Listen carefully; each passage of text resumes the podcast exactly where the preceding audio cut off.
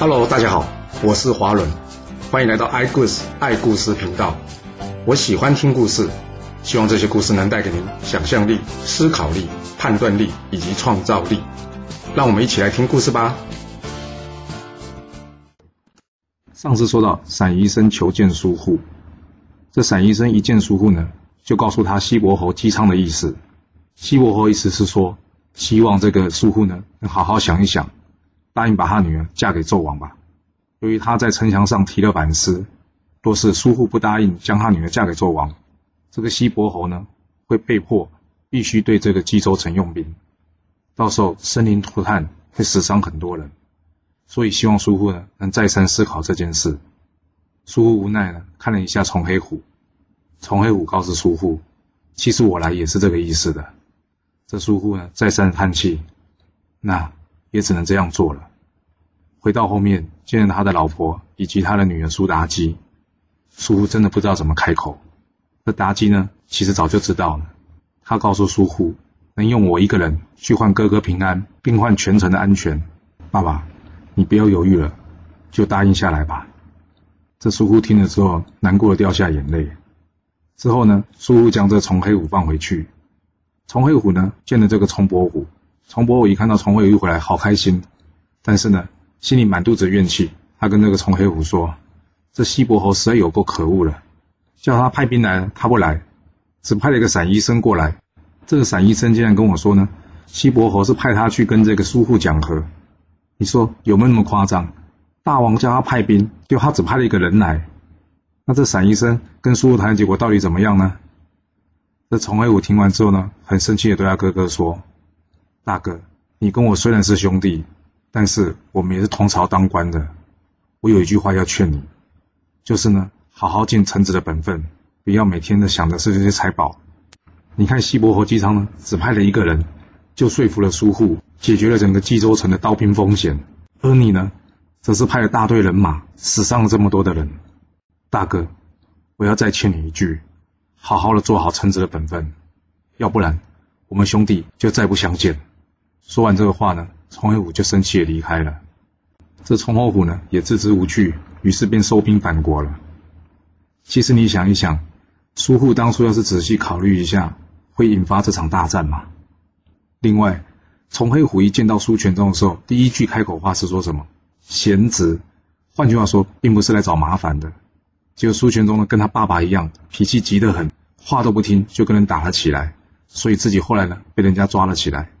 还好，崇黑虎的反应很快，没有让崇侯虎杀了他，不然不是白天一条冤魂吗？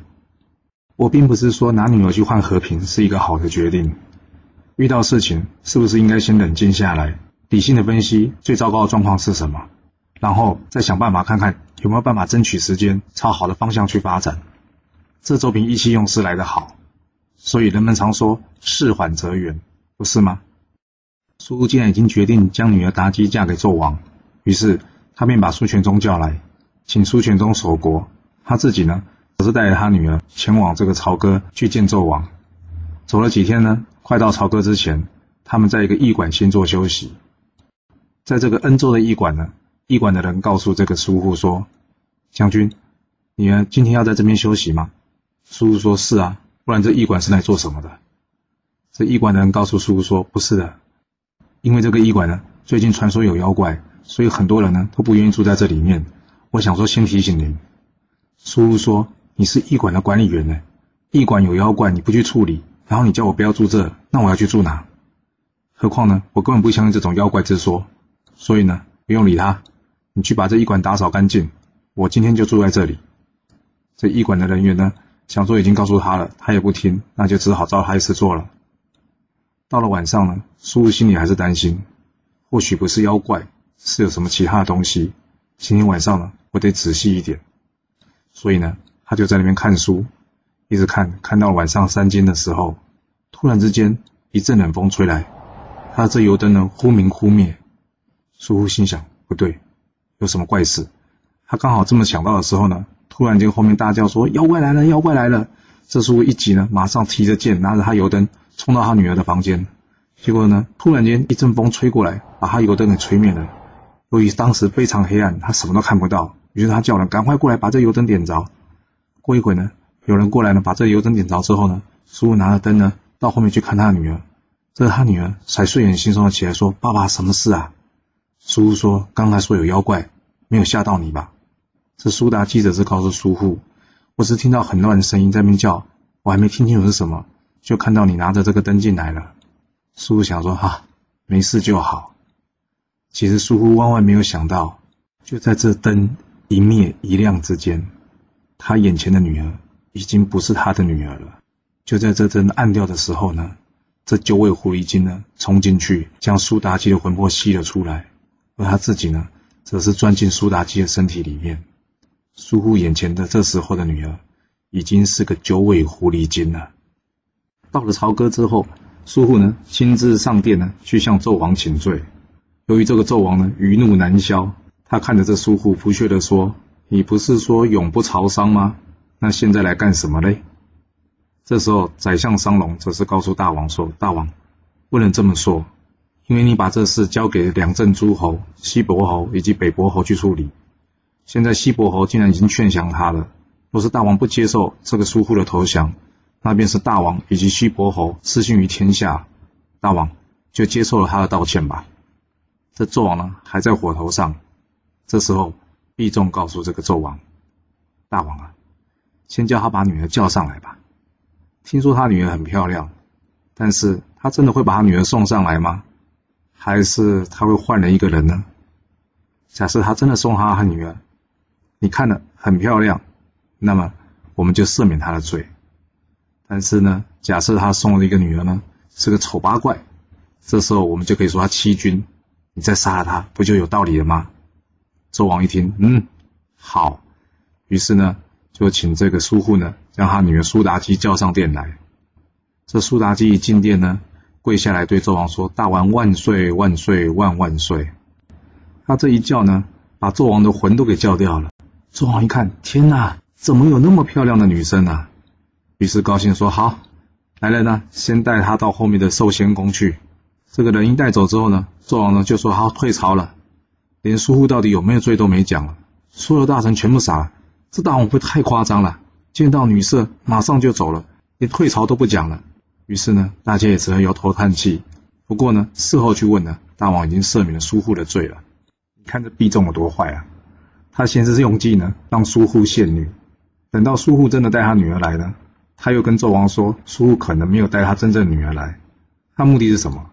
就是为了甩锅，免得到时候纣王真的发现苏妲己不漂亮，还怪这个毕仲。只能说这个人实在太坏了。那纣王呢，纳了这个妲己为妃之后，几个月都不上朝，大臣们实在受不了了。一天呢，大臣在外面鼓噪，请纣王上朝来。这纣王无奈呢，只好上朝。一到朝堂之上，一看，哇，桌上怎么那么多公文呐？这些大臣们纷纷开始报告政事。纣王边听呢，边打哈欠，实在是不想处理。就在这个时候，外面突然间传报说。有一位在终南山修行、名叫云中子的道士求见。这纣王一听，太好了，终于可以不用听这些在啰嗦了，赶快请他进来。这个云中子一进来之后呢，纣王便对云中子说：“先生有何见教呢？”这云中子告诉纣王：“我在终南山修道的时候，突然间见到朝歌妖气冲天，所以特地前来协助大王除妖的。”这纣王说：“啊，我宫中有妖气，那应该如何处理呢？”云中子说：“这不难。”我手中这把木剑呢，你只要把它挂在宫中，之后呢，不用多久，这个妖气就可以除去了。结果纣王说：“哇，原来这么简单呐！”于是纣王呢，就问了云中子一些求道的事情。过了一段时间呢，纣王跟大家说：“好啦，今天谈话到这啦，我们请这个云中子先生回去。另外呢，也太晚了，我们就退朝吧。”就这样，纣王就溜了回去。但一回去之后呢，没想到就看到妲己却昏倒了。纣王想说：“怎么回事啊？”我早上去上朝说他好好的，怎么突然就昏了？旁边人告诉纣王，因为你叫人把这个剑挂在后宫，没想到呢，一挂上去呢，妲己就昏了。就纣王一听，怎么回事？叫人赶快把这个木剑先取下来。这剑一取下来之后，妲己才慢慢回过神来。纣王说：“怎么回事啊？”妲己说：“我也不知道啊。这个剑一挂上去之后，我就浑身不舒服。”纣王就跟他讲了早上遇到云中子的事。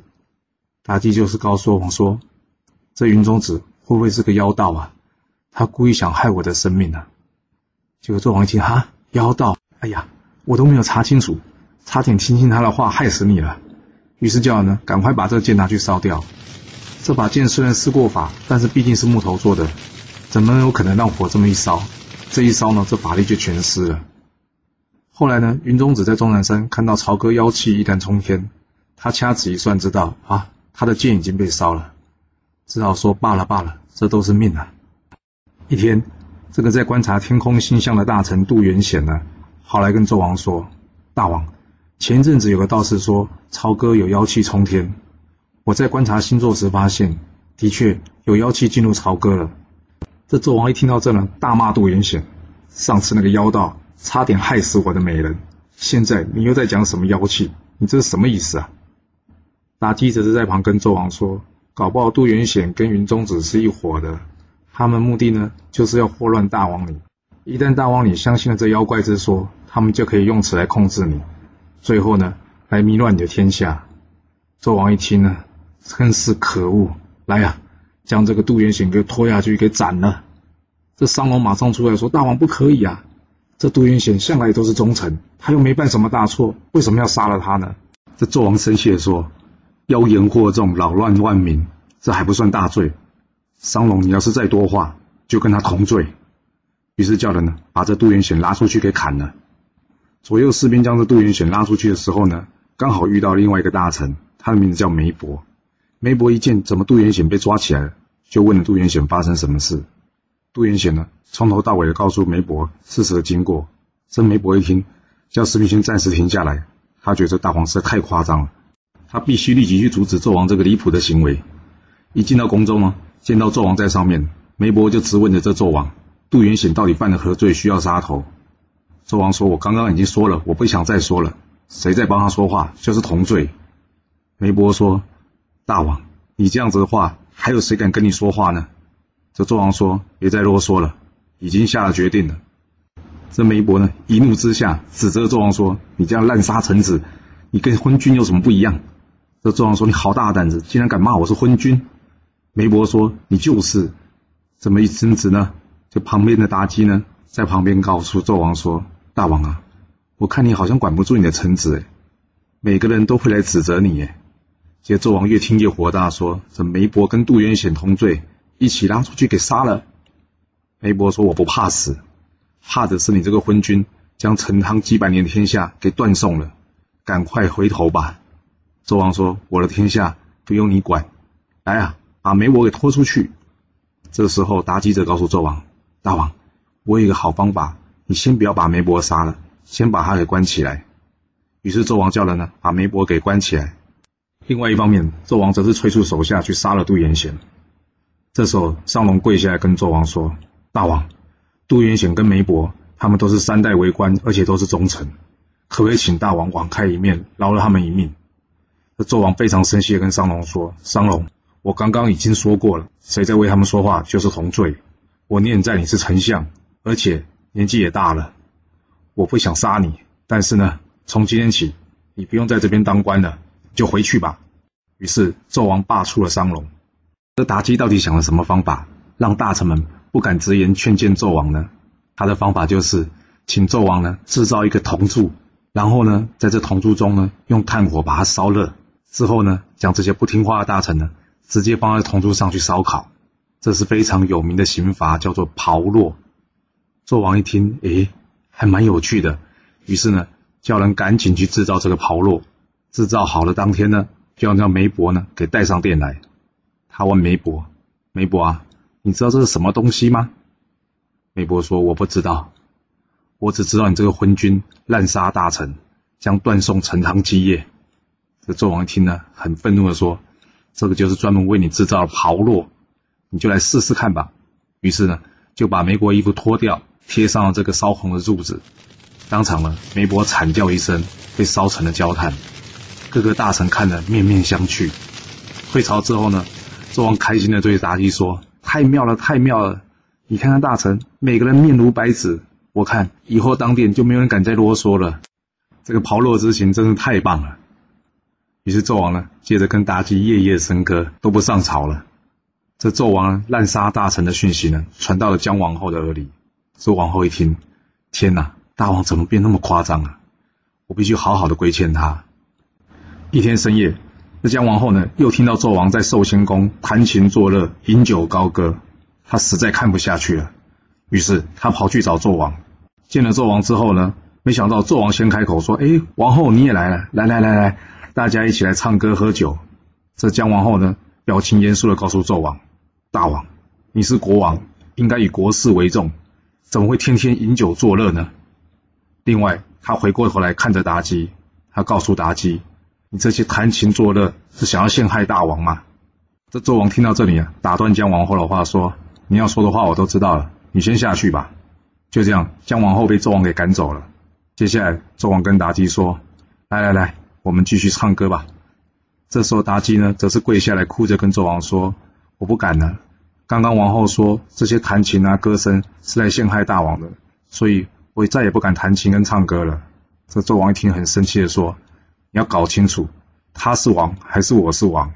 我是大王，我叫你弹琴唱歌，你就弹琴唱歌，不用理他。”这妲己心里想着，姜皇后在身边呢，总是碍事，得想方法除掉她。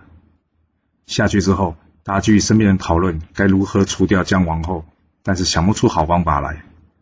这时候，身边人告诉妲己：“我们可以找毕仲来问问看啊，这个人坏心眼多，鬼点子也多。”妲己一听，嗯，有道理，传毕仲进宫吧。这毕仲一来呢，妲己就直接告诉他说。我想要杀了这姜王后，你听明白了吗？这毕仲说：“好，我回去想。”回去之后呢，毕仲心里暗叫不妙：天哪，怎么会遇到这种事啊？这妲己想要杀王后，他没有搞清楚啊。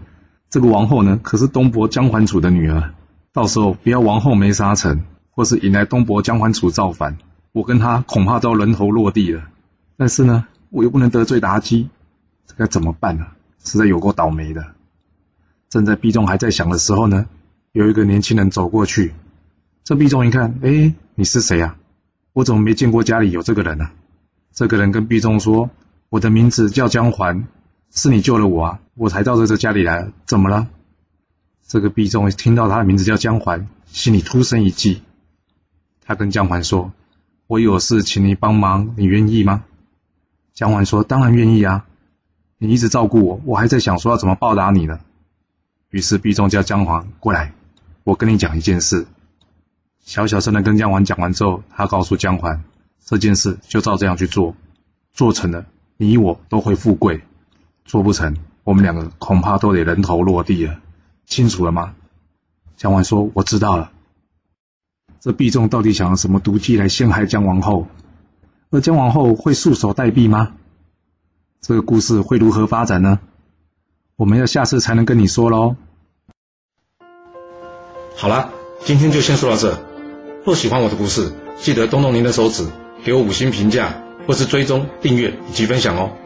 当然，也欢迎您留言分享你对这一集的想法，或是你也可以请我喝一杯咖啡或是饮料，让我有持续创作的动力。谢谢您来听我说故事，我们下次再见喽。